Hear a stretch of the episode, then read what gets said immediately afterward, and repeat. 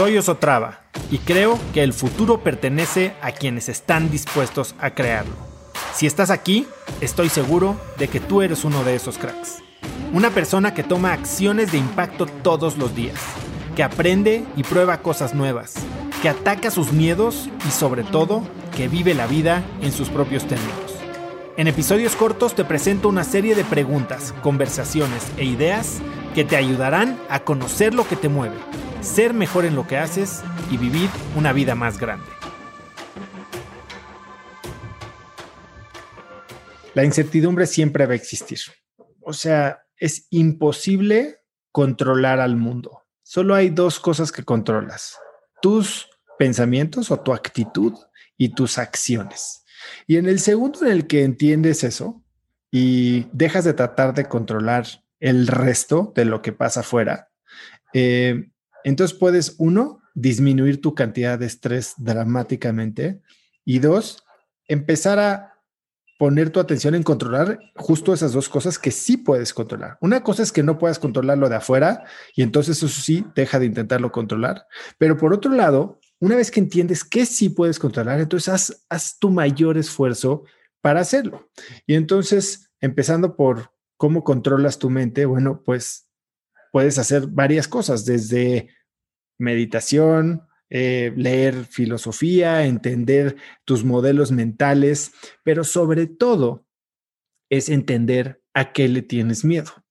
Y la incertidumbre, pues básicamente lo que genera es ansiedad, ¿no? Es ansiedad porque creemos que no tenemos el control y eso nos genera miedo. Y cuando tenemos miedo, lo que pasa es que perdemos un poquito de vista el por qué, qué hay detrás del miedo. Por ejemplo, tú me dices, se va a ir mi hijo de la casa y se va a la universidad.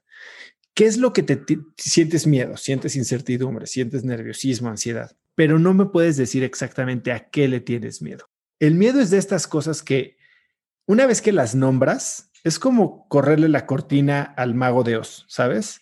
Una vez que identificas a qué le tienes miedo, entonces es un problema que ya está definido y un problema definido o bien definido es la mitad de una solución. Entonces, cuando tú defines tu miedo, es que puedes empezar a quitarle poder o a solucionarlo. ¿Y cómo haces esto? Bueno, hay un ejercicio que se llama definición de miedos que incluye varios programas y es muy similar a un ejercicio que alguna vez Tim Ferriss compartió que se llamaba Fear Setting, basado en la filosofía estoica, ¿no? Y básicamente cuando defines tu miedo es, entiendes cuál es el fundamento, cuál es el escenario al que de verdad le estás huyendo. ¿Qué sería lo peor que pudiera pasar? Y este es un ejercicio que de verdad tienes que hacer un poquito a conciencia. Te da miedo que tenga un accidente físico. Ok, ¿cómo podrías evitar que esto sucediera? O sea, ¿o cómo podrías reducir la probabilidad de que él tenga un accidente serio?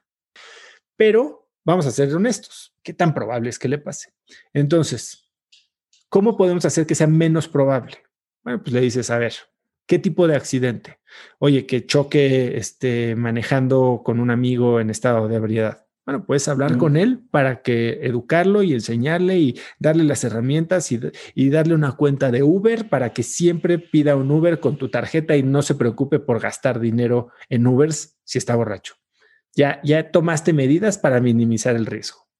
Ahora, dos, una vez que, si, si asumamos que ya hiciste todo lo que puedes para minimizar el riesgo, el siguiente paso es, ok, si sí pasara eso, tocamos madera, pero si sí pasara, ¿cómo puedes solucionar que para que esto no sea tan grave y arreglarlo? Bueno, pues tal vez podrías desde ahorita contratarle el mejor seguro de gastos médicos, ¿no?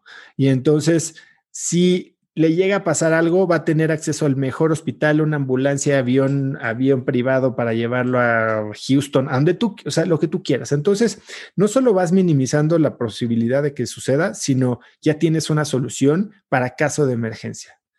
Y ahora ya tiene menos fuerza el lado del miedo. Si te fijas, ya dices, bueno, no, no, ya no es tan probable, ya no está tan mal, entonces tal vez te vas a sentir más tranquilo. Vamos del otro lado, porque el miedo o cualquier decisión es como una balanza, tiene costos y beneficios, ¿no? Y aquí, por ejemplo, la decisión que podrías estar decidiendo o, contemplando tomar es si dejas que tu hijo se vaya a la universidad, ¿no?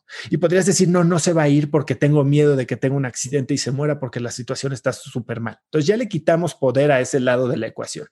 Ahora hay que darle fuerza al otro lado de la ecuación. Entonces, a ver, se va tu hijo a la universidad, ¿cómo se ve un éxito moderado? Bueno, pues se va, tal vez conoce a la mujer de su vida, tal vez tiene una mejor chamba de la que puede conseguir en Campeche, tal vez, eh, no sé, ¿cómo se ve? No, no el, el, gran éxito de que se vuelve Elon Musk y es billonario, ¿no? O sea, ¿cómo se ve un éxito moderado? Y entonces dices, bueno, ya comparo un éxito moderado de mi hijo yéndose a la universidad, que pues me parece que está muy fácil de imaginar, contra un riesgo que la verdad no está tan, tan pesado, que es que se me muera en un accidente, ¿no? Y por último, algo que me, que me comentaba Carlos García en el episodio 100, me dijo, es que yo cuando estuve evaluando la, la idea de hacer Kavak, que es una empresa que vale ahorita 1.150 millones de dólares, no era el riesgo lo que me movía o lo que me frenaba, ni era este, la posibilidad de ganar miles de millones de dólares. Era, ¿qué pasa si no lo hago? ¿Qué costo voy a tener si no lo hago? Y entonces ahora ponte a pensar, compara el riesgo de que tu hijo tenga un accidente brutal contra qué pasa si tu hijo no se va a la universidad y se queda encerrado eh, en, Campeche y te termina teniendo un resentimiento horrible porque no lo dejaste irse a la universidad por ser un padre sobreprotector, porque lo amas. Y entonces cuando pones ya estas, o sea, y son extremos, ¿no? Pero a un extremo le estás quitando poder, que es el que hoy te tiene sufriendo y, lidiando con toda esta incertidumbre, sabes que tienes más control o más injerencia en lo que pueda pasar de la que crees. Y por otro lado, estás viendo todo lo bueno que puedes ganar o de lo que te estarías perdiendo si no lo haces. Y entonces, una vez que defines tu miedo y le, lo metes por todo este proceso de restarle poder a lo negativo y entonces ponerle mucho más eh, peso y claridad a lo positivo. Dime cómo te sientes sobre esta situación que tal vez te tenía muy nervioso. Conecta conmigo en Instagram como arroba osotrava y dime qué te pareció este episodio. Mi meta es inspirar a una nueva generación de hispanos a vivir vidas más grandes. Y si me quieres ayudar a lograrla, lo mejor que puedes hacer es seguirme en Spotify y dejar una reseña en Apple Podcasts para así subir en ese ranking. En tu reseña cuéntame de qué temas, categorías o personas te gustaría aprender y me aseguraré de leerlas para darte el contenido que quieres. Y no olvides unirte a mi comunidad de cracks en cracksnetwork.com. Es gratis y conectarás con más gente en el mismo camino de crecimiento que tú. Eso es todo por hoy. Yo soy Oso Traba y espero que tengas un día de cracks.